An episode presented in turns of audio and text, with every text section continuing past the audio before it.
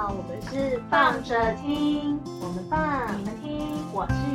我是张亚。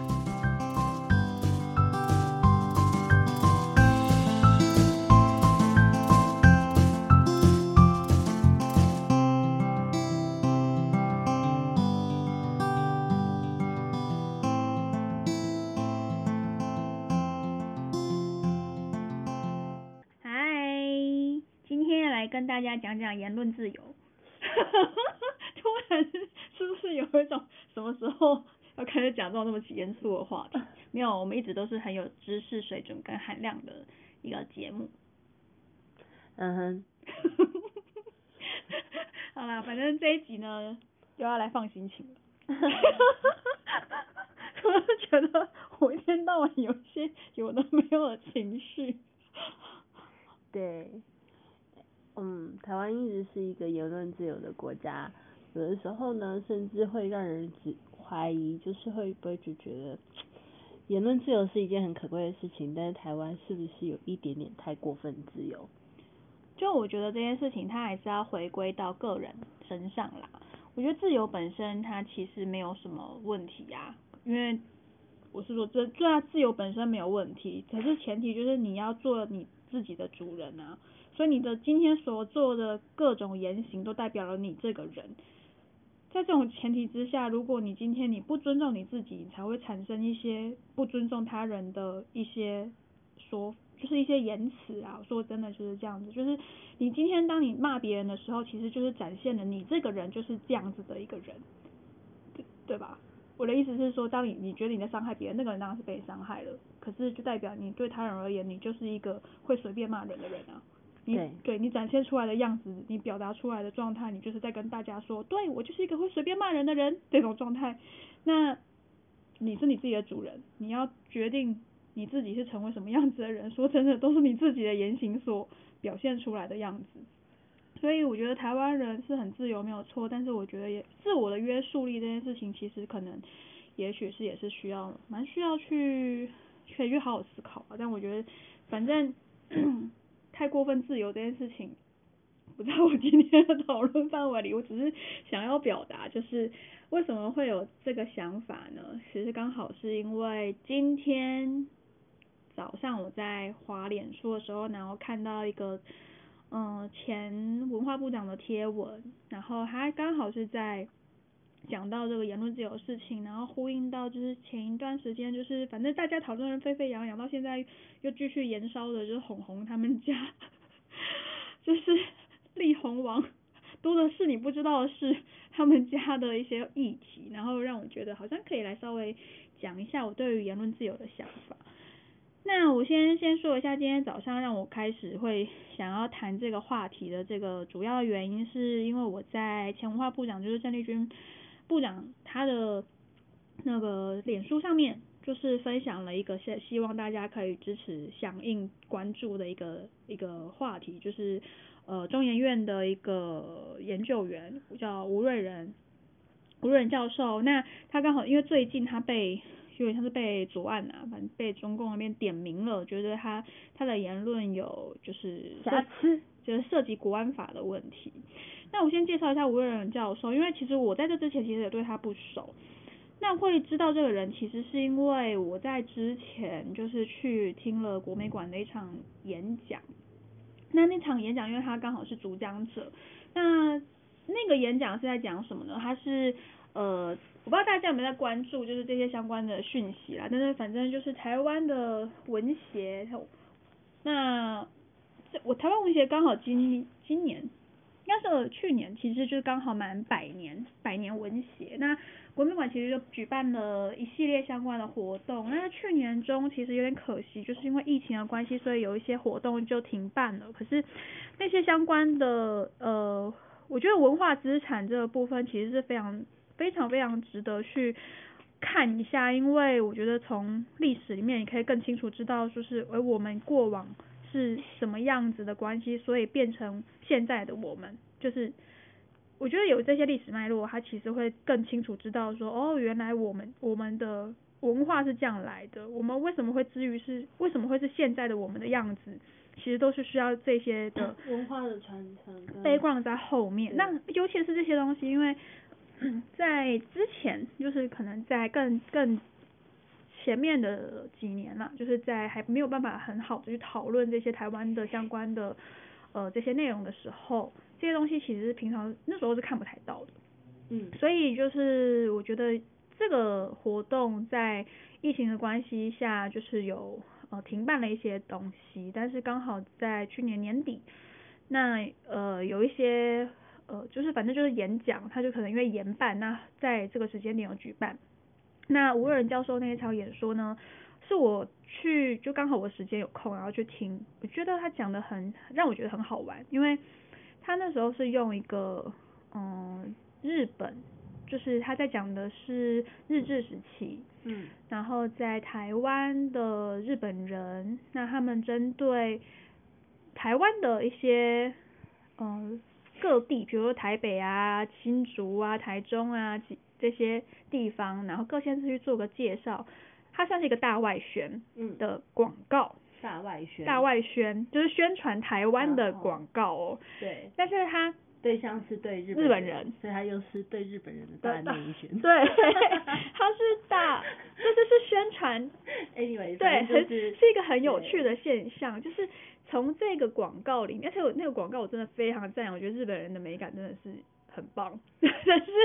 就是反正就是那个是一个我觉得蛮有趣的广告，他在宣传台湾这个美丽的小岛，热热带的小岛，但是他在里面所用的一些人物角色跟他的呃角色的那个对象这件事情，其实是很有趣的，就是在那样子的一个呃时代背景下去探讨这个这个广告内容，我觉得是一件很好玩的事情，就是、而且他讲的是会让我觉得很有内容。可以在一个很轻松的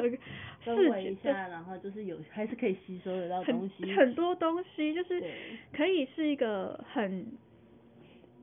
深入简出的一个状态啦。因为而且他我不得不推，就是我可能他个人的嗓嗓音也是我很喜欢，所以我就听哦得还、这个有的时候很重 要就是那种欸。就是他，可是他是那种爸爸的那种嗓音，是那种比较低沉的男生，会让你觉得很稳稳重的声音，因为他讲台语跟讲日本就是日文是很好听的状态，然后我就觉得呃，整个听下来我就觉得还蛮开心的，就是耳朵的舒适度。对，然后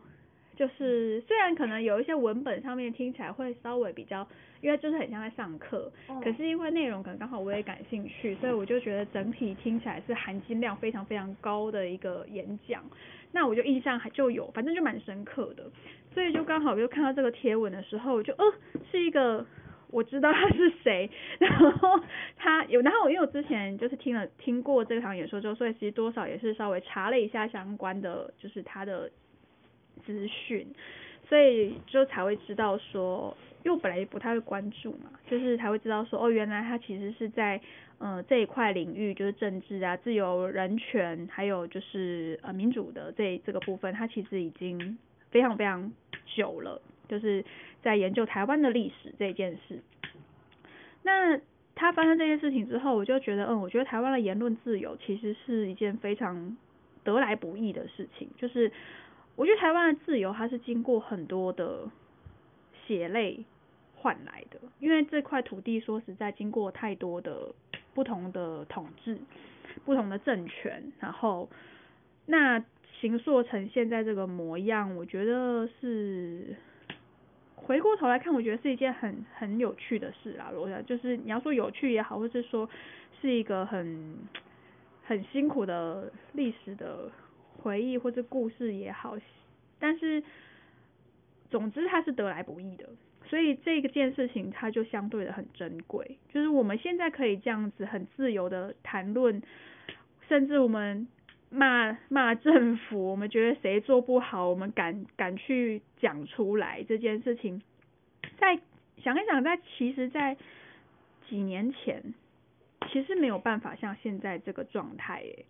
其实台湾的言论自由演变的到现在可以这样子说话，是很不容易的事。就是虽然，所以我们才会有这种讨论，就是是不是太自由了？因为有时候也许就是因为放飞的鸟，他们就会比较发疯一点，因为之前被关太久了嘛，不能讲。但现在就好像你什么都可以说，就会变得大家就是好像也不会去克制自己，就是什么都讲这样子。可是不，可是我觉得跟有呃有一部分的文化的那个断层也有关系，就是我们算是隐隐约约知道以前可能发生什么事的人。对。那有一些就是比较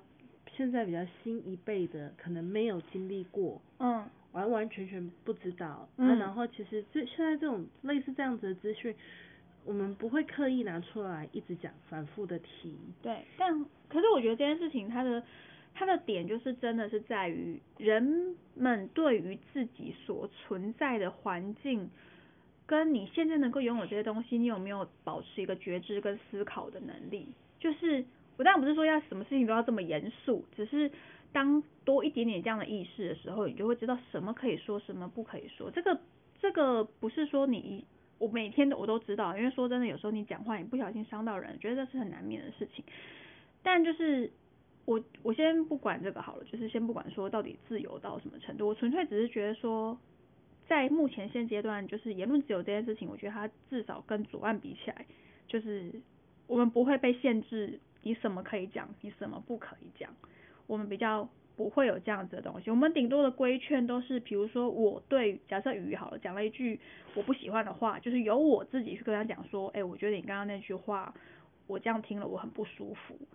我是由我这个人去跟他说，而不会被一个 莫名其妙的非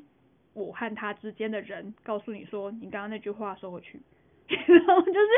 不会有一个另外一个更高的权力的者去去控制你的言论，你可以讲或是你不可以讲这件事情，至少台湾不会这样，好不好？就是就我所知啦，目前好像基本上，如果我想要骂蔡英文，我想要骂 谁，我是我想要骂谁啊？国民党。严清标。但严清标好像有点恐怖，应该。小不快，对不起，我错了，是水饺，对，就是基本上好像我们对于这个部分，我们想讲就讲，对，那不管我我在不在，我赞不赞同对方的言论，可是我觉得对方的言论自由这个部分是我不能够去。控制的，就是我我不可以，我就是我可以不赞同对方说的话，可是我不可以去说你不可以说话，就是我不能限制你。虽然我讨厌你说的话，我不能限制你，我顶多只能依照说你现在说的这一句话，在是不是在公然的平台上，或者是说你中间的一些话语的部分有没有真的羞辱到我、侮辱到我，对我去诉诸法律的途径。对啊，但是我对，可是我不会去控，我不会去说你，你因为讲这句话，然后你就要被处以什么，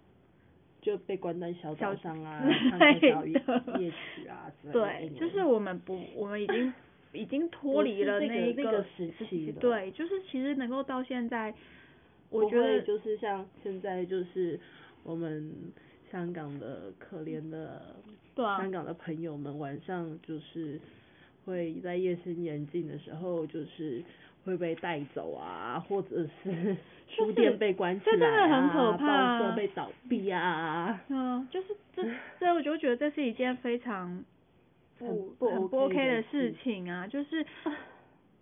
就是我觉得他就是在现在这个时代，你要一直要把资讯压下来说，真的是一件非常非常非常困难的事情。那能够做的事情就是让民众有意识的去思考这件事情到底是对或是是错。就是它其实是在每一个人自己的自由意识里面去形塑出来的一个状态。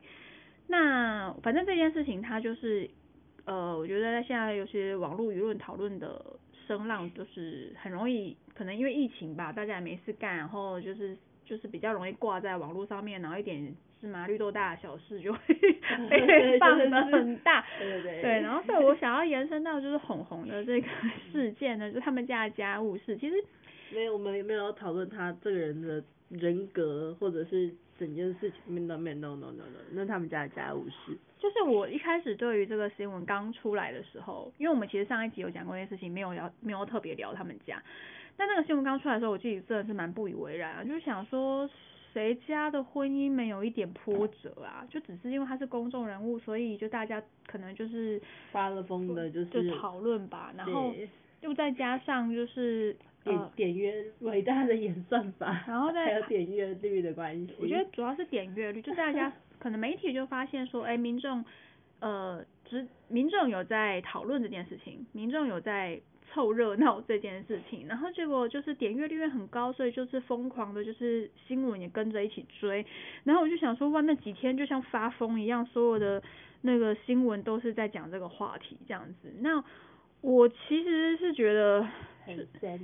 对，蛮一开始就觉得蛮闲的。虽然我也大概知道发生什么事啊，你说私底下会不会跟那个同事或者朋友互相嘴个几句也是会，但我我就觉得我，但是我对网络上面的讨论。的程度，我是觉得有一点太超过了。只是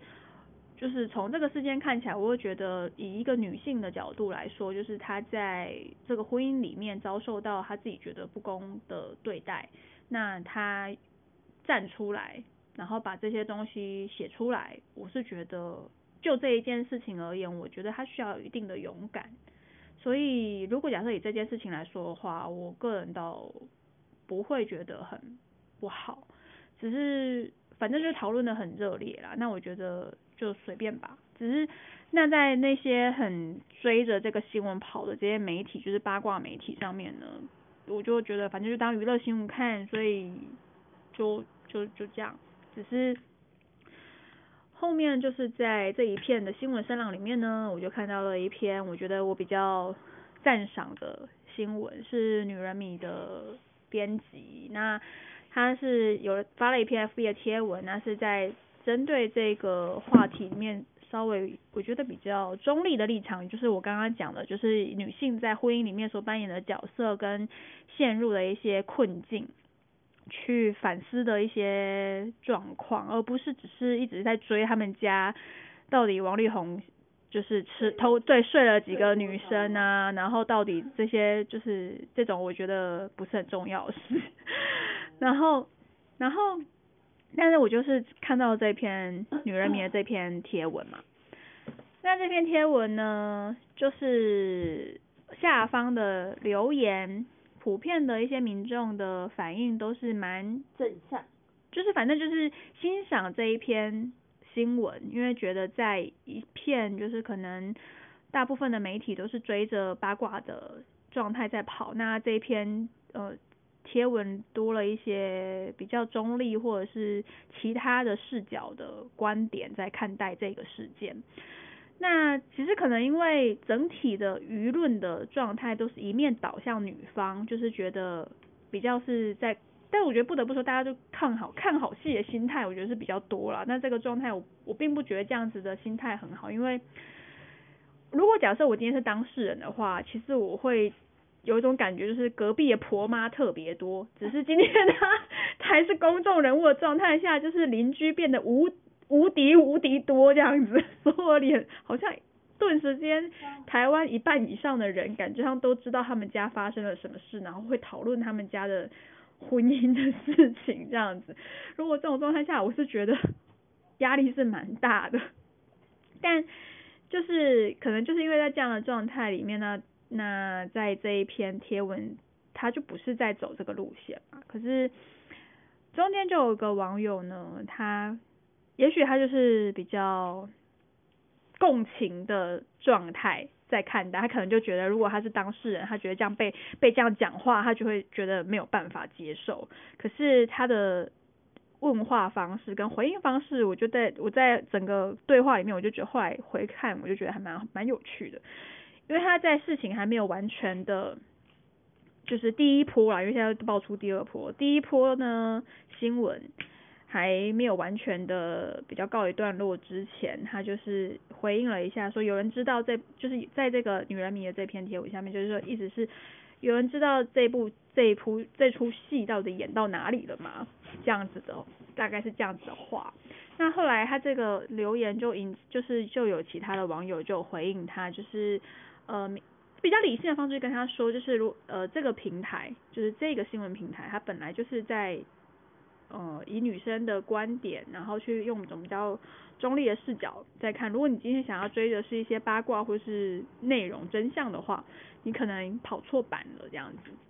那他可能他还是站在比较自己的立场，想要去，也许跟其他网友互动吧，所以他还是一直不断的就是想要表达自己的想法跟看法这样。但我在这个过程里面，我也觉得蛮有趣，就想说，女人迷这一篇贴文重点就不是在跟你讨论真相啊，就是就是他就只是在透过这样的一个事件去反思女性的角色在婚姻里面的困境的问题，然后我就觉得这。我觉得真跟假应该不是什么重点吧。且说实在，我觉得在婚姻里面，你要去探讨什么真假，是一件很荒谬的事。感情没有人说的对。对啊，就是，对啊，真假这件事情，大概只有他们当事人才会比较。感情就大概就是当事者才会比较清楚到底发生什么事。真的就是，到底。对啊，这个真的是我们除了当事人以外的人，没有人有知道到底谁是什么是真假啦，搞不好搞不好他们互相都觉得对方很假也不一定啊，对 不对？所以这个是有什么好追真假的呢？那反正这个这个贴文在其实是在跨年之前的贴文了，然后我丢了这个言，就是说我觉得真假不是重点，然后我就。就是反正就忍不住嘴了一下，然后就离开。嗯哼。那后来事件就是第一第一个第一个段落就差不多告一个段落嘛。结果在跨年的时候休息的那几天，然后我就突然间一个早上醒来，然后就发现我的 Facebook 被 tag。一开始的时候还心里想说，我前一天才在那边讲说，我觉得明年会是一个就二零二二年会是一个很好的一年。然后隔一天早上醒来的时候就发现，哎。我 Facebook 上被就是被一个不认识的网友 tag 哎，就是有提醒这样，一瞬间冒出来，心里还想说，哇，想二零二六年一开始我桃花就要来了吗？的感觉，然后后来点开的时候想说什么啊？就是那篇我以为已经落幕的，就是事实上新闻的时间已经告一个段落了，然后的那一个我完全忘记他的那一个留言。又被点名了，就是我被 tag，然后点名了，回应说怎么会真假不是问题呢？然后我就想说什么，这个事件都已经告一个段落了，你现在还 tag 我来找我是要找我聊天吗？就 是然后因为我刚好又一早起来，加上放假，心里想说反正我也闲着，那我就跟你陪你讲讲吧 的那种心情，然后我就。回就反正我就针对这篇贴文就回应了啦，就是针对几个点我觉得很不以为然的点就直接炮他就是就炮口就直接对他了，就是这样把想要把他给打醒，然 后然后就反正我就是想要回应，就说奇怪，我觉得一是今天这个新闻这篇贴文，他就不是在针对真假这件事情在做讨论，也没有想要问说，也没有想要让你知道说这部戏到底演到哪里。所以你一开始发问的状态，其实就让人家觉得你到底是想要来这里问什么。那前面我有网友回应了，就是说，呃，如果你想要找追这些后续的话，你可能应该要去其他的那种娱乐版会比较有办法。然后呢，他就是，我觉得反正他就是一直想要争辩。对，那我觉得争辩过程也许是。有时候你可以站在对方的立场想，是可能他想要在争辩过程里面找到他的同温层，就是也许就会有人站在他的立场去跟着他一起去思考这件事情。可是后来都是求认同的。对，没错，就是他想要表达，一定是代表他也希望获得一些认同嘛。好，但他今天就是，我就纯粹只是觉得事件都已经告一个段落了，然后你又再来 tag 我这件事情是什么呢？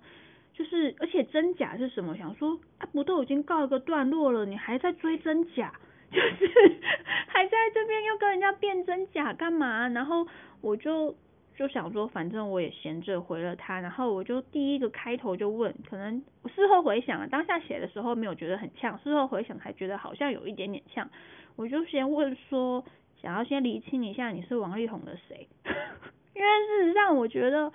我就表想要表示的是，这个事件就是这个婚姻这件，他们两个人的婚姻是失败的，这件事情是事实的。他那个男方他被爆出来那些出轨的事情也是事实，就是我今天先不管什么真假，这些东西是事实啊。那既然是事实，这有什么好争论的呢？那再来是说穿了，其实我们都是吃瓜民众而已，就是人家的家务事啊。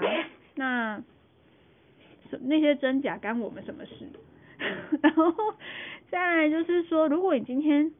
你讨论这件事情，你是想要为了王力宏好的话，你就想要站在一个地方是表示说，可能也许想要表示的是，也许他的就是女方这边所讲的话不一定是完全正确的。所以你也许是站在王力宏那边去为他思考的话，那我觉得最明智的做法就是我们不要再讨论这个话题了，让他带过，就让他带过吧，因为这个这件事情都已经告一个段落了，你现在又把这些话题挑起来，我才不知道你是居心何在嘞。但是这个后面居心何在，我是不是有说出口啦？我只是 表示，还好你没有讲出来。对，只是我就觉得表示说就是。我觉得最好的方法就是让这件事情就是告一个段落，不要再讨论了。对，就是不要再讨论了。那我就说我在这回应到这边，那就是可以不用再 take 我了，这样子。那可能以上的这些言论呢，就好死不死他的不 对，就马立马激怒对方，然后我第一句我可能就直接激怒他，他就直接回我说，那你又是谁？对你，你又是王力宏的谁？你谁啊你？然后我就想说，我中间我就想说，我中间就已经回应过，我们都是吃瓜 民众，我还要再针对你这句话回应吗？但是我就觉得反算了，因为再回应的话也是吵起来而已，所以我就看了一下他的回应内容，因为我对于别人的情绪性言论其实。多多少少也是会让我有点不爽啊，然后我就不对不对，他光是 tag 我这件事情就其实就有点让我不爽了，然后后来就反正我就看了一下他的回应，就是说那你又是王力宏的谁，然后谁管他们家这些什么破事啊什么的，然后我心里想说哇塞，他真的就是突然之间就是哑起来，就是有点口不择言，然后才从他的这个生气的言论里面才发现说哦，他其实想要表达的是说他觉得。呃，我是已经理性的帮他讲过了哈，他就说他就是觉得大家就这样子，好像一直在讲就是男方的不好，那这样子的状态下，万一就是造成像那个韩国的一个，反正也是一个影星，然后因为受不了一些压力，然后就自杀了，怎么办？就是没有想想这样子的潜力吗之类的？然后我其实有点可以针对他这个议题再继续聊下去，但是我就不太想要，因为他已经整个偏离主题了，就是。我就想说，你前面是在讲他们家的，就是在问说这件事情的演变到什么程度了，然后现在在告诉，再再说的是说，你其实在意的其实是舆论的问，舆论压力的问题。那我就觉得他一开始的破题法就是用错了。没错，没错，就是这样。你选错东西破题了啦。对。然后我所以作为老师要再重教，不是，可是这种人其实很多很多啦。对，那我就觉得，我就没有针对他这个后面的回应再继续，就是反正我没有针对他这个这个内容继续延伸啊，我只是就是想要回应，就是说，哦，那你要不要回去看一下你一开始的问题？就是如果你一开始就是想要针对舆论这件事、舆论压力这件事情的话，那我觉得一开始就可以，就是反正就是表示你一开始就。就要问对问题啦，不然的话，其实我们就会在一个错误的你在意的，就是你根本不是你在意的问题上面打转。对，我们会在不同的频率上面，就是。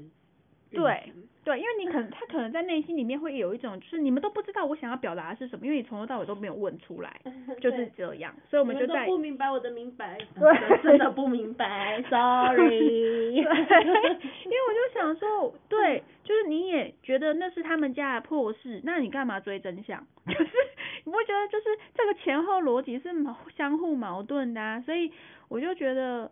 嗯。所以要怎么说呢？我觉得这还好，是因为他还算是有逻辑的人，所以可以拿他的逻辑来打他。最怕的是遇到那种连逻辑都没有的人，好不好？干嘛？怎么了？没事。好啦，反正呢，就是这一集在讲的，就是从言论自由延伸到的一个网网络的论战的一个话题。然后我觉得在网络上面，大家发言各方面，我觉得就是当然就是说，因为它它它是一个很开放的、很开放的地方，你的任何很开放，可是又可以很 hiding 的地方。就是它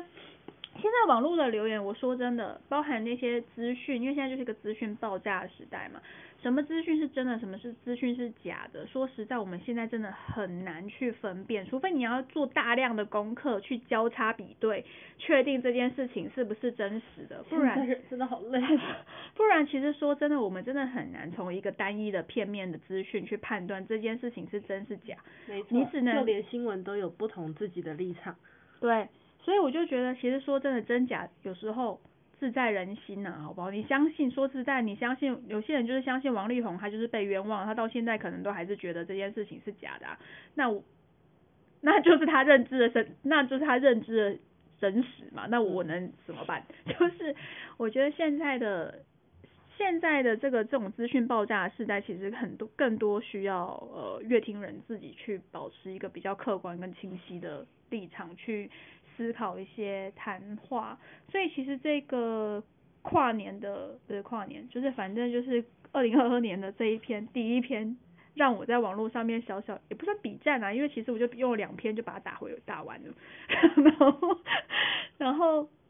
的这件事情，它也是给了我一点点小小的。思考就是针对在呃发问问题跟你所在意的点上面的时候，其实有时候可以直接一点去检视。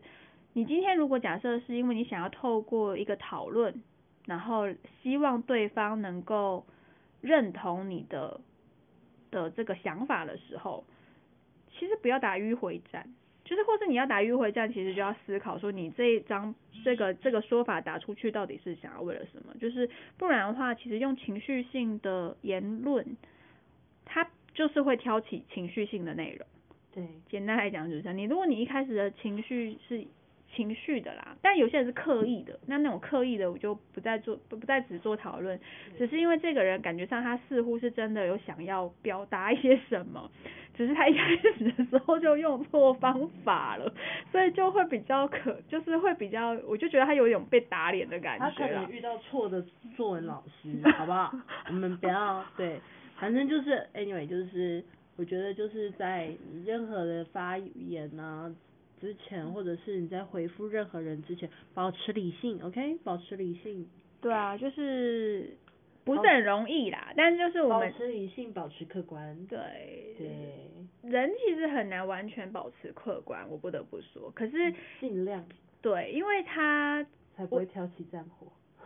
对，我们就只能除非你尽量不怕战。对不畏战也是一种办法。对，不畏战也是一个很厉害的一个我觉得特质。不畏战就是不畏战有很多种类型哦，就是不畏战是指像我是属于我不怕你战啊，可是我是喜欢用逻辑的方式去战的。哦，我跟你讲，最可怕、最厉害是那种没有逻辑的，啊就是哦那种才可怕这种超级无敌可怕，那种真的对面对这种除了闭嘴之外，真的没有别的办法了。就是闭嘴绕路。对